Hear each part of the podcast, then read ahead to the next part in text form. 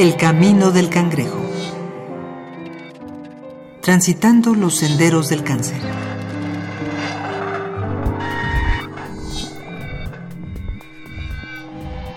La naturaleza es básicamente equilibrio.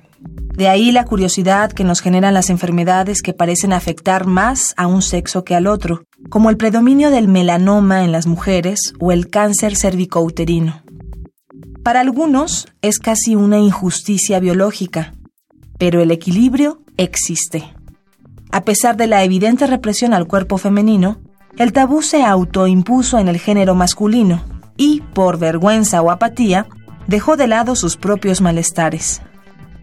Doctor Antonio Soto Paulino. También a veces es muy difícil, sobre todo porque los pacientes eh, no quieren someterse a la exploración física porque es un tacto rectal. Entonces, ¿cómo va a hacerme un tacto rectal y no me van a meter el dedo por el ano y no, no, no? Entonces, por ese miedo no van a la consulta, prefieren seguir así. Y entonces en ocasiones sí se hace muy difícil el diagnóstico porque ya llegan cuando están obstruidos, ¿no? La incidencia de este cáncer es completa. Se estima que en la población masculina a partir de los 70 años, 50% de los hombres lo padecen, mientras que a partir de los 90, prácticamente todos los hombres lo desarrollan. Como de costumbre, en el cáncer, la ausencia de síntomas evita la detección y la acción, pero este en particular tiene un desarrollo tan lento que la única defensa contra él son los exámenes periódicos. Capítulo 31. Cáncer de próstata. Parte 1. Bueno, la próstata forma parte del aparato reproductor masculino. En el caso de la próstata es muy, es muy chistoso porque en las mujeres se desarrolla como útero. En nosotros no se desarrolla como útero, se queda como un vestigio uterino y por eso también si el cáncer cervicuterino es la principal de cáncer en las mujeres, en el hombre es la próstata. Es una glándula que va a participar en la formación del líquido seminal, del semen, y se va a ubicar abajito de la vejiga y va a rodear lo que se conoce como la uretra. Entonces, cuando hay expulsión de, los espermatozoides, la próstata libera esta sustancia llamada semen para que sea el vehículo por el cual puedan salir expulsados por el pene.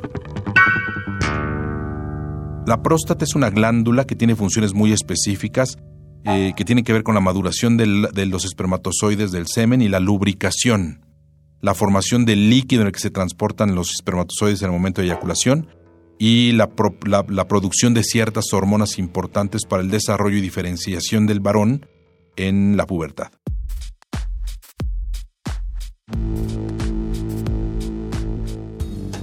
Próstata viene del griego antiguo prostatas, que literalmente se traduce como el que está antes, protector o guardián. Es un órgano pequeño, en forma de castaña, que se encuentra en el aparato reproductor masculino de la mayoría de los mamíferos. Los andrógenos u hormonas sexuales masculinas, como la testosterona, la androsterona y la androstenediona, estimulan la glándula prostática desde el desarrollo del feto y ésta continúa creciendo hasta la edad adulta. La constancia de su tamaño está ligada a la producción de hormonas. Si el cuerpo deja de producir andrógenos, la glándula deja de desarrollarse y reduce su tamaño. En algunos casos, incluso hasta casi desaparecer. Sin embargo, son más comunes los casos de crecimiento prostático. En algún momento de la vida, la próstata empieza a crecer, decía algún profesor, y creo que tiene razón, que si todos los hombres viviésemos lo suficiente, todos tendríamos crecimiento prostático. A todos nos crece la próstata. El proceso de envejecimiento de la próstata se caracteriza por una disminución en la función de lubricación, una disminución en la producción de hormonas y un aumento en su volumen. Crece. Vamos a tratar de, ubicar a la, a la próstata más o menos del tamaño de una ciruela. Es más o menos la forma y el tamaño que tiene. Y la próstata puede alcanzar el tamaño de un durazno, incluso o incluso más grande, y crece hacia afuera pero también crece hacia el interior, hacia la luz de la uretra, por donde orinamos. Por eso es frecuente que los pacientes que tienen crecimientos prostáticos tengan dificultades para orinar. Como es una glándula y tiene actividad, pues, ¿qué puede pasar? Que las células que están ahí aumenten su tamaño, produciendo algo que sea benigno, ¿no? Entonces, si es algo benigno, pues no va a haber mucho problema. Porque va a obstruir la uretra, se va a detectar porque el paciente va a decir, bueno, me paro a orinar en las noches cuando antes no lo hacía, el chorro de mi orina ha disminuido, hago de forma intermitente, hago con unas gotitas, me cuesta trabajo hacer, va, lo revisan y se dan cuenta que si es un tumor benigno, lo operan, lo quitan y se acaba el problema. Si fuera maligno, ahí sí estaría el problema, porque además de obstruir y dar toda la sintomatología de ser benigno, va a causar metástasis a otras estructuras.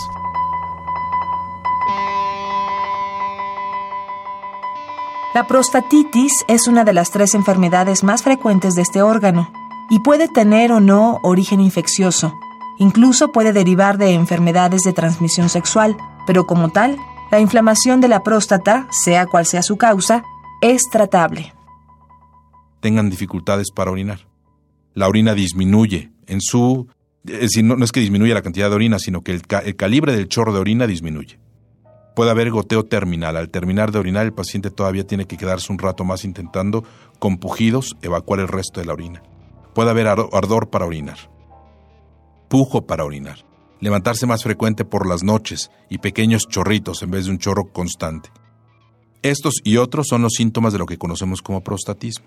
Y este prostatismo habitualmente está asociado a una enfermedad benigna, no cancerosa, que es el proceso de envejecimiento de la próstata que se conoce como hipertrofia prostática benigna, es decir, un aumento en el tamaño de la glándula, pero de carácter benigno. La hiperplasia prostática benigna o adenoma prostático, como ya se dijo, es un crecimiento desmedido del órgano hasta llegar a hipertrofiarse. Pero no se trata de cáncer.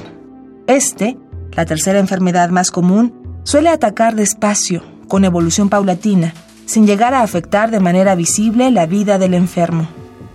Todo lo que se quita en una cirugía pensando que es un tumor benigno se tiene que mandar a analizar. Porque hay ocasiones que en lo que nosotros pensamos que era una lesión benigna, se encuentra inmerso un pequeño cáncer de próstata. La mayor parte de las veces la hipertrofia prostática es una lesión benigna, pero tiene su contraparte maligna y la contraparte maligna de la hipertrofia prostática es el cáncer de próstata. Son pocos los casos donde ataca de manera realmente agresiva. Entre los síntomas del cáncer de próstata se encuentran demora o lentitud para orinar, goteo o escape de orina generalmente después de orinar, chorro urinario lento, esfuerzo al orinar o no ser capaz de vaciar toda la orina y sangre en esta o en el semen. Este cáncer, a diferencia de hipertrofia prostática benigna, es la proliferación de células de la próstata que han cambiado sus características y ahora ya no les interesa cumplir otra función que crecer y destruir lo que esté a su lado. Estos cánceres de próstata por su localización crecen rápidamente y alcanzan estructuras vecinas eh, eh, en etapas muy tempranas de la enfermedad.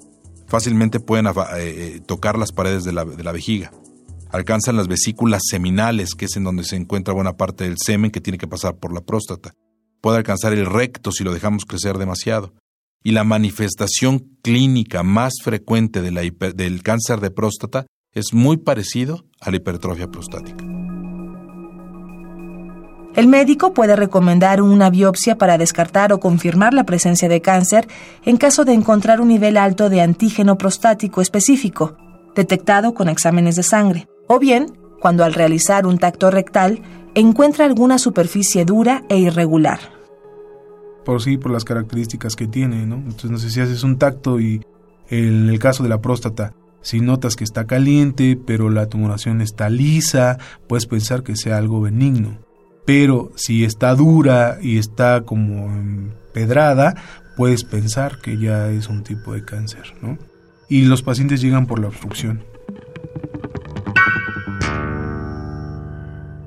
El tratamiento de un cáncer de próstata se divide de acuerdo a la etapa en, en la que lo detectemos.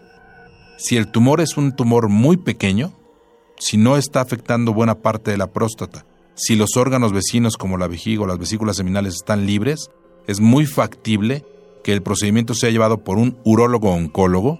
Aquí no participa generalmente el oncólogo en general. Como ya hemos mencionado en capítulos anteriores, La etapa de detección de un cáncer es el factor más importante al elegir el tratamiento adecuado y dar un pronóstico al paciente. Se utiliza el grado de Gleason para indicar la velocidad con la que el cáncer podría diseminarse. Si se obtiene un puntaje de Gleason de 2 a 5, significa un cáncer de grado bajo. Un puntaje de 6 o 7 es un grado intermedio, donde se ubican la mayoría de los cánceres de próstata, mientras que los puntajes entre 8 y 10 representan a los grados más altos. El cáncer de próstata es el cáncer más frecuente y que más muertes causa por enfermedades malignas en México a los varones y también en el mundo. No es de los más frecuentes. Antes de este están el cáncer de mama, el cáncer cervicuterino y el cáncer de pulmón, que está más o menos a la misma altura que el cáncer de próstata. Quizá el de próstata sea más frecuente todavía. Debido a la falta de apertura por parte del género masculino, a los tabúes que existen acerca de la exploración rectal en particular y sobre el área genital en general, la sociedad ha tardado en crear la conciencia adecuada alrededor de esta enfermedad, por lo que el 11 de junio se celebra el Día Mundial del Cáncer de Próstata para sensibilizarnos sobre el diagnóstico oportuno y los recursos y posibilidades para el tratamiento, de los cuales hablaremos en el próximo capítulo.